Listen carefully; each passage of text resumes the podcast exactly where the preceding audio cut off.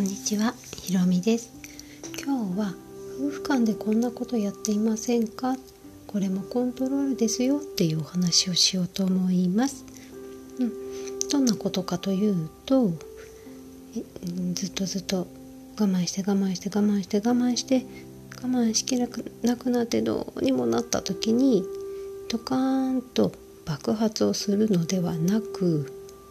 泣いて訴える。これコントロールなんですよね。あの泣いて訴えるってもう自分の思いの思いの丈をこう伝えるというか思って全部ね気持ちをこう全部伝えて理解してもらうみたいな感じに見えるかもしれないんですけれども実はコントロールで、うん、あの泣いて訴える私はこんなに弱い人間なんですってこんなに一生懸命頑張ってやったけどもう限界でどうにもなりませんって言って泣いて訴えてそれでなんか旦那さんにそれを受け取ってもらって相手の行動とか思ってること考えてることを変える、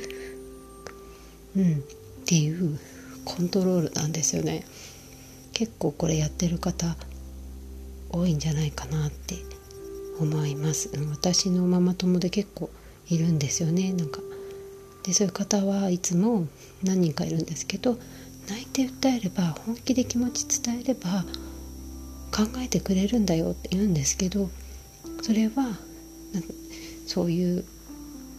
泣いて訴えて自分を弱く見せて思い通りにさせようとするっていう実はコントロールなんですよね。あんまりだから健全じゃないパートナーシップ関係性になっちゃうっていうことです。うん、あとはもう一つもう一パターンあのこれは結構あーってやっててもなんとなくコントロールしちゃってるなって分かりやすいかなって思うんですけれども何か旦那さんがえっ、ー、と、うん、自分がやってほしくないことをやろうとしている時例えば旦那さんがちょっと、ね、週末家にいてほしいのに、ね、ゴルフに行く会社の人とゴルフに行くとかね今はちょっとこんなご時世でねだいぶなくなってきたかなって思うんですけれどもとか自分のこう趣味で一人でどこか遊びに行っちゃうとかね家に子供と奥さん置いて遊びに行っちゃうとかあとはなんか飲み会にばっかり行ってるとかでまたこの日ちょっと飲み会があるからさって言われるとその日からその飲み会の日までとかゴルフに行ったりとか趣味に出かける日までもうずっと機嫌が悪いアピールをするなんかもう最低限の会話もせず怒ってますよオーラをこう出して気づけよみたいなねもうそれを分かっててやってる人っているんですよね。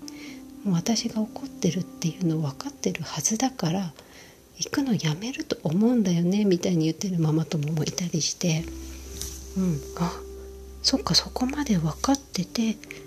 コントロールだっていうことに気づかないんだって思ったんですけどうん。あのねやっぱりコントロールってうん最善の結果を生み出さないというかうん、やっぱりコントロールして作ら思い通りに一見なったと思うじゃないですか。うん、泣いて訴えて旦那さんが自分の意見を聞いてくれたそうやって怒ってもうムスッとして1週間とか口をねあまり聞かずイライラオーラを出してで旦那さんが仮にじゃ行くのやめたとするじゃないですか。うん、でもそれってうん一見自分の思い通りにはなったけどでも旦那さんからしてみるとなんか受け入れざるを得ない状況どっちにしても泣かれたにしてもイライラされて機嫌悪いのをこう振りまかれたとしてももうなんかじゃあやめればいいんでしょみたいな、ね、行くのやめればいいんでしょみたいになってやめた後ってもうエネルギーただれなんですよね。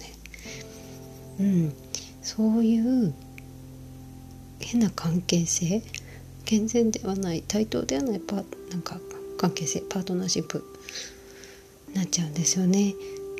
そうではなくてまあそもそもその、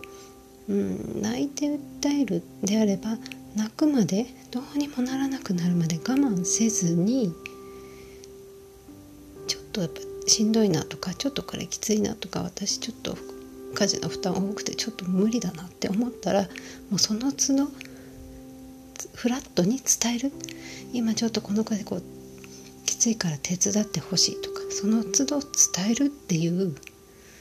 ことをするんですよ。そこで伝えないのっておそらくもう言っても無駄だっていう思考があってでだからそういう現実が作られてるわけで我慢して我慢して我慢して泣いて訴えれば相手は動いてくれるってもうそのループにはまっちゃってるからまずそこから抜け出す努力をしないといけない。でそのためにはやっぱりちょっと辛いなって思ったらその都度相手にヘルプを求めるその都度フラットに伝えるっていう感で相手もそれを分かったって聞いてくれるようになるまでなんかもうそういうフラットな関係性を築けるようになるのがやっぱり理想なんですよね。うん、でそのもう一つのこのイラッとアピール。私それちょっと気に入らないんですけど あなたのその行動気に入らないんですけどやめてくれませんか？みたいなこうイライライラオーラ不機嫌オーラ出してアピールするのってもうそもそもちゃんと言えばいいじゃんって。言ってほしくないなって。この日はこういうことしね、家のことでこういうこと手伝ってほしいからとか週末はちょっと子供と家でゆっくり遊んでほしいからちょっと今回私行ってほしくないんだけどって言えばいいんですよね。だけど結構言わずに「ふーん」「この日こう行くんだけど」ゴルフ行くんだけどとか「ちょっと飲み会行くんだけど」とか趣味でちょっと出かけるんだけどって「あふんそうなんだ出かけるんだ」ってそこで終わりにしちゃってその後ずっとイライラを出すっていうとても不思議なことをねする方が多くてうん。やっぱりそれは言ってほしくないなら言ってほしくないってでそこにちゃんと理由があるのであれば伝える。うん、であとはまあ極論なん極論でもないか。そのね毎週毎週だったらさすがにちょっとってなるかもしれないんですけどそれが月に1回とかだったら全然行ってもいいんじゃないかなって思うんですよね。でそこに対してね行ってもいいよって普段仕事頑張ってるし息抜き行っておいでって言えないんだとしたら自分がものすごく頑張って我慢してる私だってこれしたいのにとかこんななねこう一人で自由にショッピング行きたいのに美容室行きたいのにとかいろんなことやりたいことがあるけどでもお家のこととか仕事とかあと子供のことでも我慢してますって。私こんなに我慢してるのになんであなたはそうやって遊びに行くのみたいになっちゃってるはずだからはずってわけでもないけどでも何らかの形で自分が満たされていないから相手がそうやって自由に動こうとするのに対してイラッとするんですよね。うん、ねだって自分も好きなことを思う存分やってたら相手が楽しもうとすることに対してやっぱり止めようとはしないと思うんですよ。むしろ、うん、私も十分楽しんでるから行っておいでってなるはずだしあとは逆にもう一つ考えられるのが依存してる？旦那さんがいないと私楽しめないみたいな。自分で自分を満たすことができなくなっちゃってる可能性があるからやっぱりそこもあの旦那さんは旦那さんの人生があって自分は自分の人生がある。でまず自分で自分をやっぱり満たせるようになることが大切ででその2人が一緒にこうパートナーとして同じ時間を共有して生きていくっていう関係性が理想かなと私は思っていて、うん、やっぱり、ね、自分で自分を満たすっていうことをやっていないと、ね、怒ったりイライラしたりドカーンって爆発したりしやすいのかなと思います。うん、なのでねで本当こういったコントロールした後いい関係性築くのってどんどん難しくなってくんですよねコントロールが重なれば重なるほど。でそのねあこうすってそれで人間で学習するから泣けば言うこと聞いてくれるんだとか怒ってイライラすれば旦那さんが言うこと聞いてくれるんだって学習するんです無意識のうちに。でそうすると何か気に入らないことがあったら泣くとか怒る。イライラするで相手を自分の思い通りにコントロールして満足する